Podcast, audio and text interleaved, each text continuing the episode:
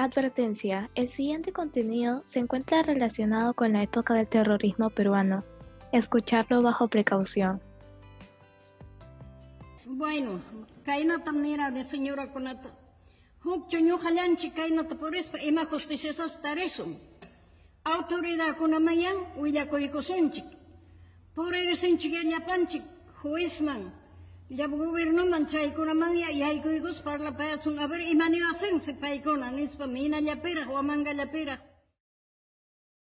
Si no nos organizamos, no encontraremos justicia. Denunciemos a las autoridades, vayamos al juzgado, al gobierno, a ver qué nos dicen. Estas fueron las palabras de Mamá Angélica, símbolo de búsqueda de los desaparecidos durante el conflicto armado interno. Mamá Angélica vivía en Huamanga, en el distrito de Ayacucho, junto a su esposo y a sus dos hijos. La madrugada del 2 de julio de 1983 inició la pesadilla que le acompañaría el resto de su vida. Mientras dormía, su casa fue irrumpida por personal que se identificó como policial y militar. Apuntándolos con armas y amenazándolos, se llevaron a su hijo, Arquímedes Ascarza. Si bien se lo llevaron de aquella manera tan abrupta, uno de los militares le dijo que acudiera al día siguiente al cuartel Los Cabitos 51, donde estaría su hijo, ya que, en palabras del militar, solo pretendían tomarle una declaración. Este mismo suboficial, días después, les contó que su hijo cojeaba por las torturas a las que era sometido, y 15 días después les llegó la noticia de que, junto a otros detenidos, había sido llevado en un helicóptero. Nunca más supieron de él. Bienvenidos una vez más a un episodio de Memorias Olvidadas de Mujeres Olvidadas. El día de hoy tenemos a Ximena como la investigadora principal del tema. Con nuestras invitadas conversaremos acerca de las desapariciones forzadas que se dieron durante el conflicto armado interno. Ello lo desarrollaremos a través de la historia de Mamá Angélica, símbolo emblemático de la ardua búsqueda de desaparecidos. Además, démosle la bienvenida a Ximena y a nuestras otras investigadoras, Andrea y Diana. Hola Jimena, muchas gracias por la invitación. Hola, ¿qué tal? Mucho gusto. Hola, ¿qué tal? Gracias por invitarnos otra vez. Bueno, chicas, en el episodio de hoy, Dolor de Madre, Ximena nos trae esta dolorosa historia. ¿Qué más nos podrías comentar acerca de este tema? Gracias, Jimena. Para comenzar, me gustaría aclarar que si bien las desapariciones forzadas se dieron durante los 20 años que duró el conflicto, la mayor cantidad de ellos ocurrieron durante los años 1983 y 1987. Esos cuatro años fueron un infierno, en especial para la provincia de Ayacucho, donde desapareció el hijo de Mamá Angélica, Arquímedes. Y no solo hubo una inmensa cantidad de desapariciones, sino también de asesinatos. Es decir, cientos de personas que se creían desaparecidos eran encontradas muertas.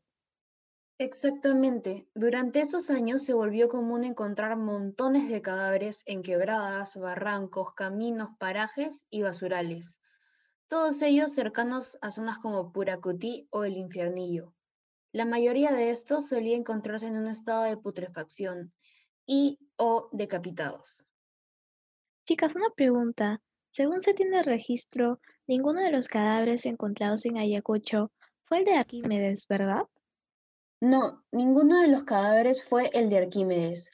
Precisamente por ello es que Mamá Angélica, junto a más mujeres que se encontraban en su misma situación, Funda la Asociación Nacional de Familiares de Secuestrados, Detenidos y Desaparecidos del Perú, o mejor conocida como ANFACEP. Andrea, me parece que tú has llevado proyectos con esta organización. ¿Podrías hablarnos un poco más sobre ella?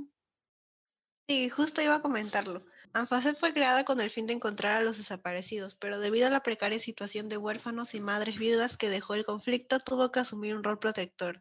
Asimismo, construyó una gran cantidad de comedores, ¿Qué les puedo decir? En esos años la comida era escasa en las provincias. ¡Wow! Fue una época terrible, ¿no? Y en especial marcada por el dolor de miles de madres. Cierto, Jimena, una época terrible, sí, pero no solo marcada por el dolor de miles de madres, sino también por su lucha. ¿Lucha? ¿Cómo es eso? Bueno, lo que sucede es que muchas de las socias de ANFACEP al no encontrar justicia en Huamanga, Ayacucho, Partieron junto a Angélica a la capital, Lima. Ya en Lima pusieron las denuncias respectivas, pero al igual que en Huamanga no hubo respuesta ni de las autoridades ni del ejército. Asimismo, llevaron a cabo una serie de protestas y marchas que les llevó a dar un poco de visibilidad pública. Tengo entendido que aún así no recibió apoyo de las autoridades ni de la sociedad, ¿verdad? No, lamentablemente no. Ahora que mencionan acerca del apoyo de Mamá Angélica y Anfacet, si bien no lo recibió de parte de los peruanos, sí lo recibió de otros países. Es más, ella viajó al extranjero en donde denunció internacionalmente a todas las autoridades peruanas. Claro, y las barreras del lenguaje no le impidieron llevar a cabo su propósito. Se valía de un intérprete para poder comunicarse, ya que como ustedes sabrán, su lengua materna era el quechua y hablaba muy poco castellano. ¡Wow! ¡Qué increíble mujer! No dejó que nada se interpusiera en hacer pública la situación de su hijo y los demás desaparecidos. Me encantan los finales felices. Los finales felices, esta memoria es lo más lejano a un final feliz. ¿Qué? ¿Cómo así? ¿No llegó a encontrar a su hijo? No solo no llegó a encontrar a su hijo, sino que ni siquiera le consiguió justicia. Así es, Diana, ni Arquímedes ni los otros 7.800 desaparecidos han encontrado justicia, y obviamente, como su nombre lo indica, tampoco han sido encontrados.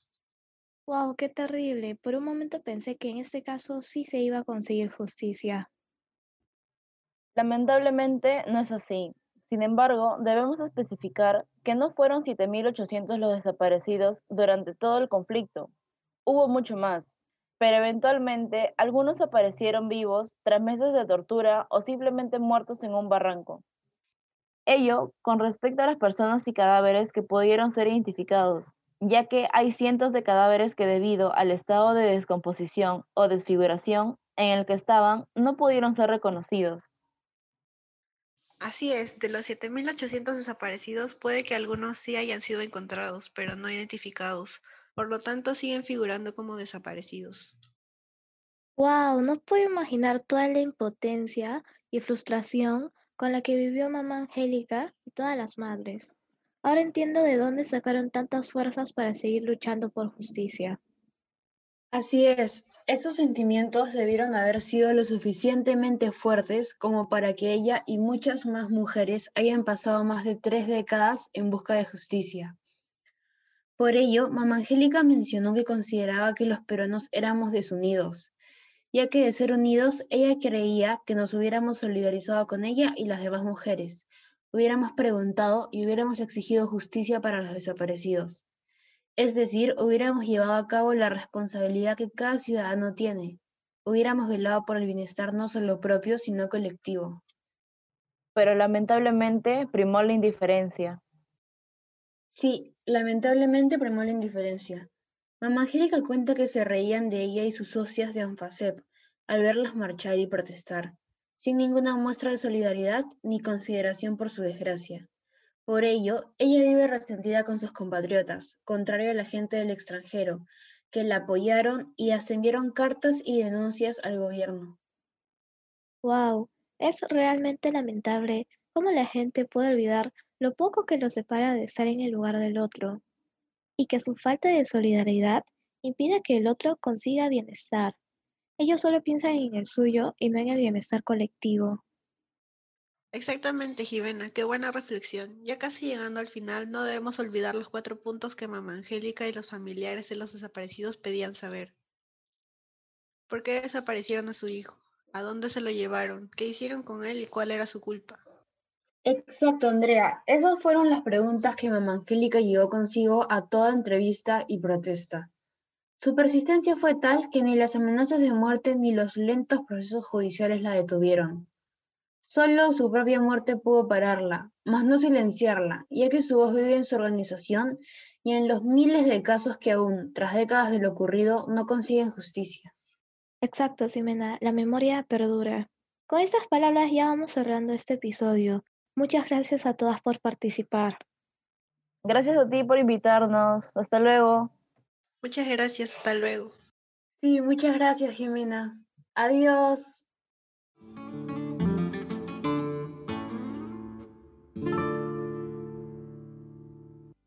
Hemos llegado al final del episodio. Gracias una vez más por escuchar nuestro programa. En el próximo episodio, Una voz silenciada, al igual que Mamá Angélica, hablaremos de las mujeres que tomaron iniciativa y que lucharon por sus derechos. Nos vemos. Este podcast se pudo realizar gracias al testimonio de Mamá Angélica presentado por el LUM y por la información expuesta en el informe final de la Comisión de la Verdad y Reconciliación. No se pretende infringir los derechos de autor. El contenido pertenece a los autores mencionados.